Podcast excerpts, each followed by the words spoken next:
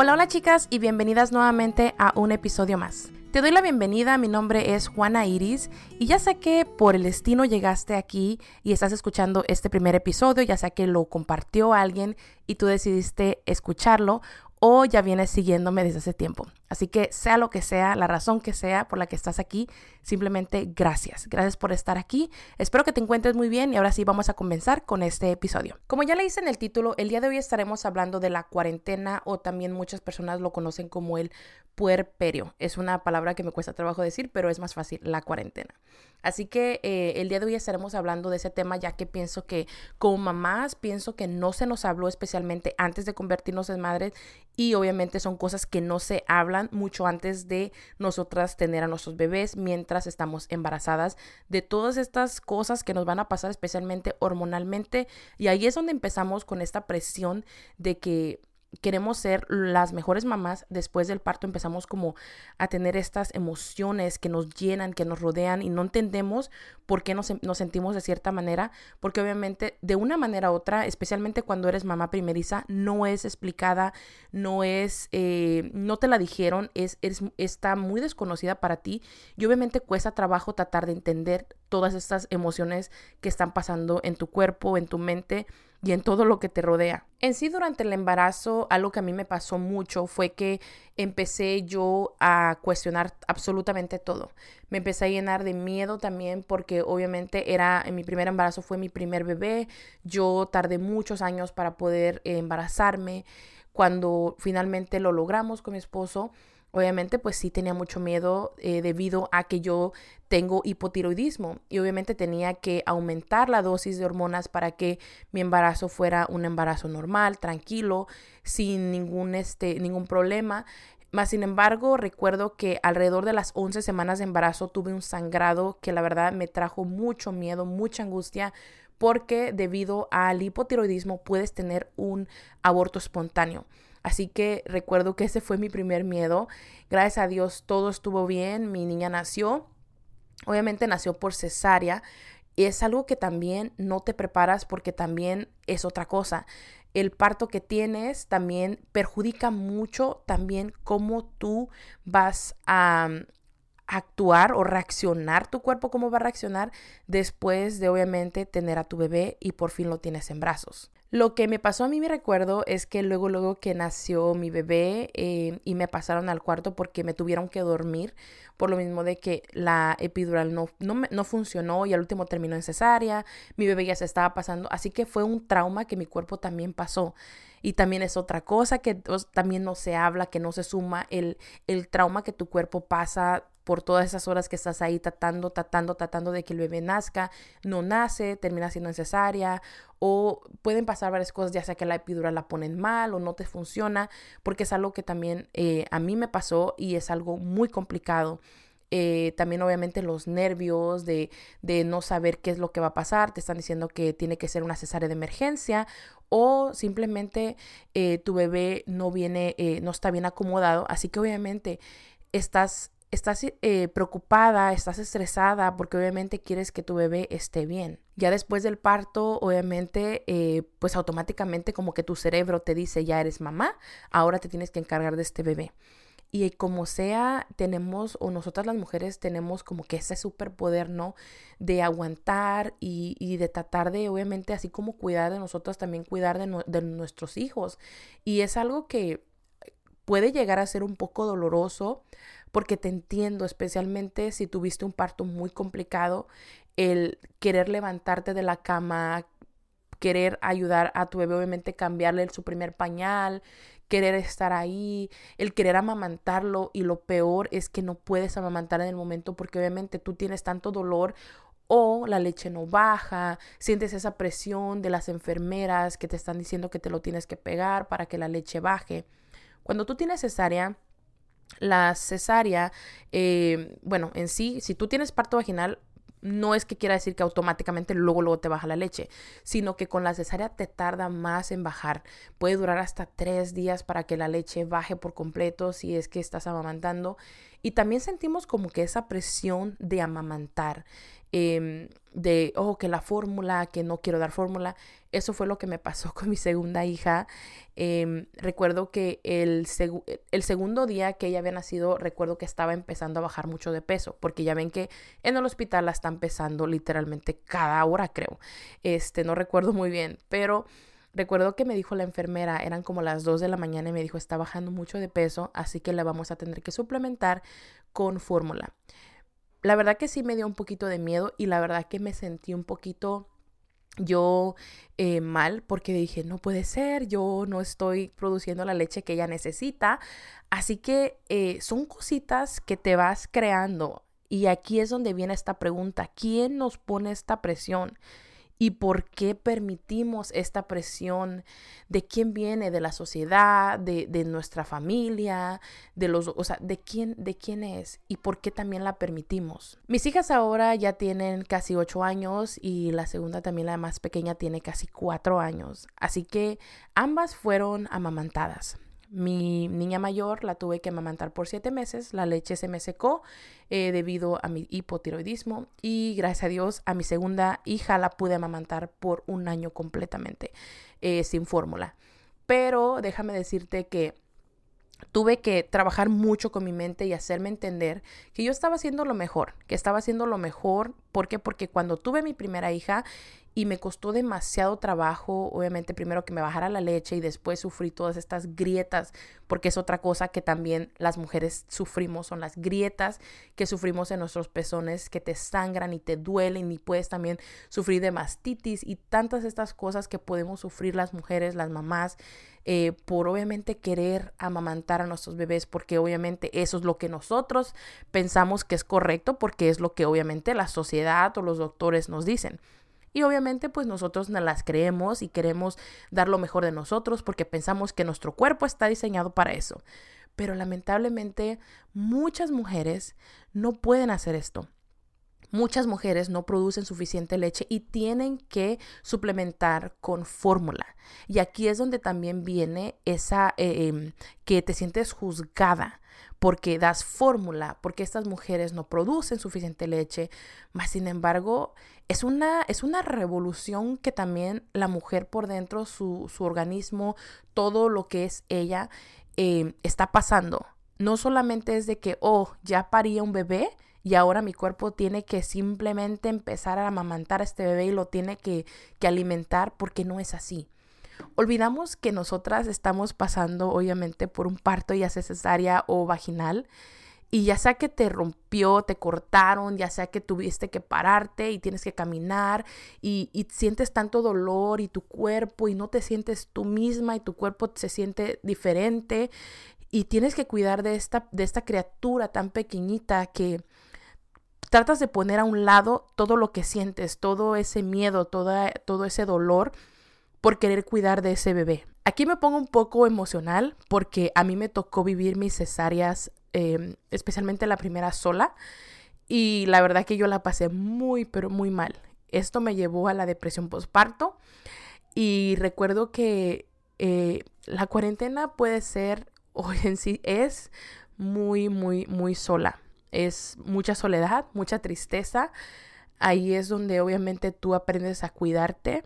Recuerdo yo que me costaba mucho pararme, caminar, sin tener que obviamente estar como un poco inclinada hacia enfrente porque el pararme eh, sin ayuda era muy complicado, al igual que el meterte a bañar, el alzar las piernas, el ir al baño, el tener que levantarte, el tener que agacharte para agarrar a tu bebé. Todo eso es muy doloroso y todo eso es mental. Así que estás tratando obviamente de asegurarte de que este bebé esté bien alimentado, que no esté bajando de peso, que esté mojando suficientes pañales, porque es súper importante, porque es lo que te dicen los doctores. Y súmale ahí que todavía después de salir a los, del hospital, al otro día tienes que ir a que chequen al bebé. Porque recuerdo que al otro día yo de haber dado a luz obviamente de mis niñas, yo tenía, especialmente de mi primera hija, mis pies estaban sumamente hinchados, no me cabía ningún zapato. Recuerdo que incluso fui juzgada por una señora porque traía yo chanclas y me sentí juzgada porque me dijo que, que yo no debería traer chanclas si acababa de dar a luz La cosa es de que esa señora no sabía que yo la estaba pasando muy mal, me sentía miserable, me sentía muy cansada, me dolía todo y eh, para sumarle no me cabía ningún zapato. Mi bebé no dejaba de llorar, no le gustaba estar en el portabebé, así que para mí era un infierno eh, vivirlo, especialmente cada vez que yo tenía que ir eh, al doctor o tener que acostarla, subirla a su portabebé porque lo detestaba. Son cosas que em, muchas veces callamos y no decimos porque obviamente eh, sentimos vergüenza pena de ser juzgadas porque obviamente queremos mostrarnos siempre como esta, esta mujer fuerte, esta mujer dura, esta mujer valiente, esta mujer que puede. Pero ahora que ya estoy en este lado y que veo a mis hijas ya grandes, yo creo que pude haber sido más... Em, me pude haber tranquilizado más y pude haber sido más sincera y decir, yo no puedo con esto. Es imposible y llorar y decir cómo me sentía porque fue una etapa muy difícil. Una etapa de mucha soledad, una etapa donde todo te cuestionas, una etapa donde te sientes la peor mamá, una etapa donde incluso recuerdo que cuando empezó la depresión, recuerdo que me sentía yo muy sola. Em, me acuerdo que me empecé a dar a tener mucha ansiedad y que yo no la reconocía que era ansiedad me acuerdo que el escuchar llorar a mi bebé hacía que eh, sintiera que el mundo se me venía encima y que yo no estaba haciendo lo mejor. Incluso también empiezas a verte al espejo y te desconoces eh, desconoces a la mujer en la que ahora eres y, y, no queda nada de lo que eras antes, porque obviamente también ese es un proceso que tenemos que pasar, el entender que ya no seremos jamás esa mujer que fuimos antes, antes de convertirnos en madre.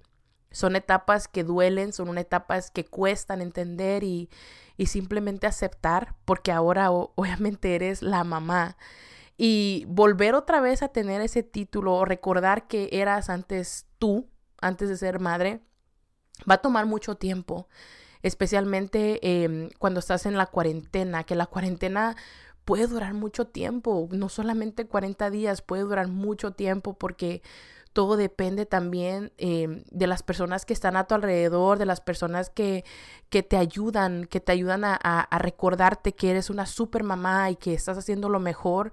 Em, pero también hay mujeres que lamentablemente tenemos eh, personas que en vez de que nos sumen, nos restan y nos aseguran o nos aseguran de hacernos sentir mal, porque obviamente todos nos empiezan a, decir y nosotros nos empezamos a cuestionar y entonces ahí es donde regresas a de que yo soy una mala madre y no estoy haciendo lo que debo estar haciendo y luego empieza el bebé a crecer y luego los sólidos y luego que si, que si le estoy dando lo que tiene que estar comiendo y luego que el agua son muchas cosas que pasamos las mamás que muchos piensan que porque ya diste a luz ya, tú ya estás bien.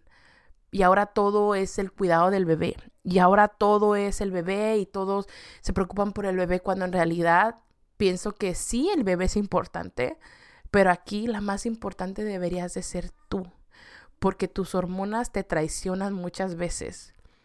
Te ves al espejo y como les digo, no te reconoces, no puedes creer que esa era eres tú ahora.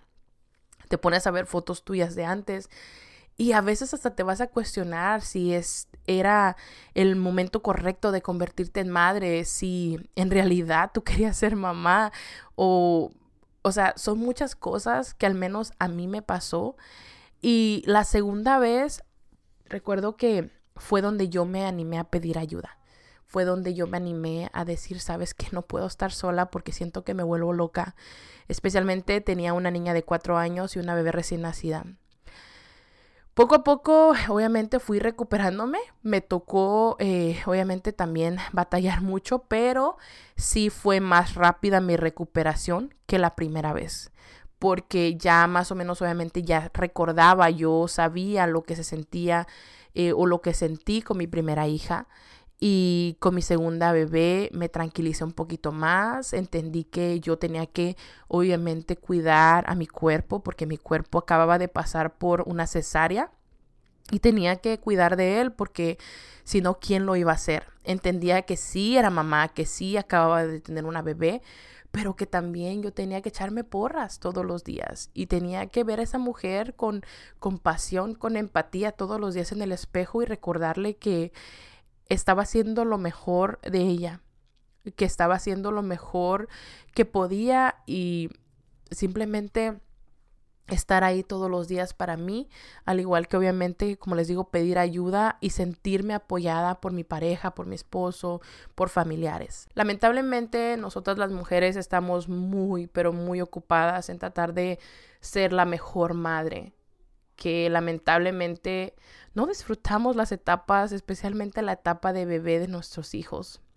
Yo recuerdo que debido a la depresión postparto por dos años que tuve, con mi primera hija que tanto anhelé que yo quería ser madre, no lo disfruté como yo hubiera querido. Debido a que me cuestionaba todo, tenía miedo a todo, no sabía si lo estaba haciendo bien. Entonces la, la depresión me vino a hacer compañía y estuvo ahí presente todos los días, donde yo no sabía si estaba haciendo todo bien o mal. Y siento que eso fue lo que obviamente me robó a mí por yo haber tratado de hacer de más de lo que yo podía. Muchas veces queremos hacer de más de lo que podemos hacer por orgullo, por querer ser las mejores, porque digan, ay, qué buena madre eres.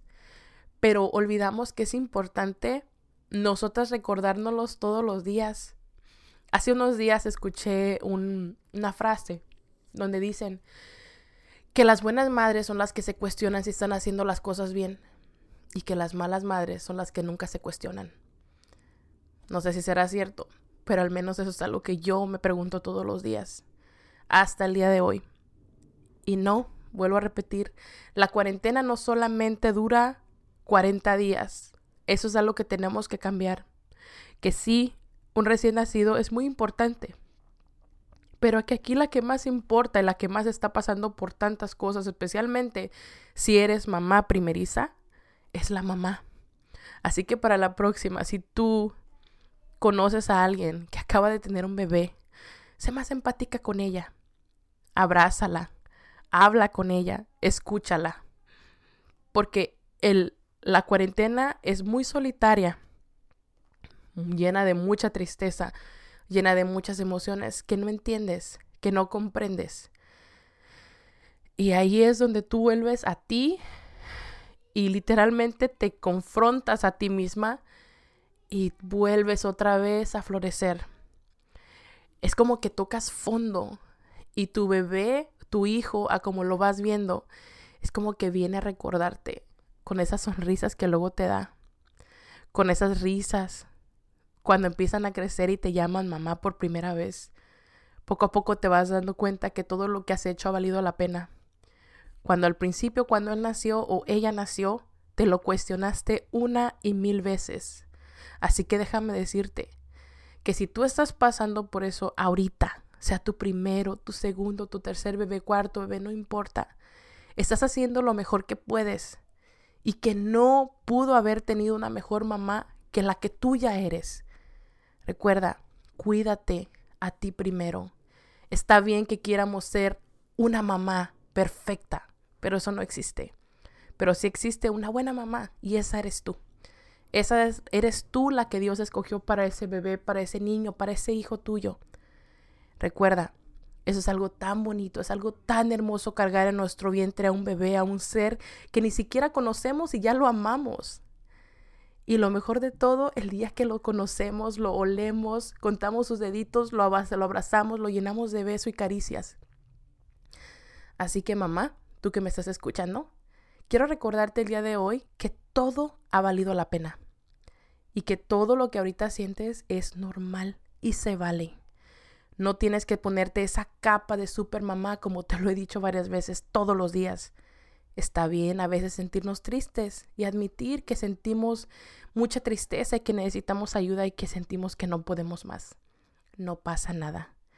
Hoy puede que te sientas así, pero mañana Recuerda que vuelves a florecer y que tal vez no vas a ser esa persona que esa mujer que eras antes, vas a ser mucho mejor. Pero ahora con tus retoños.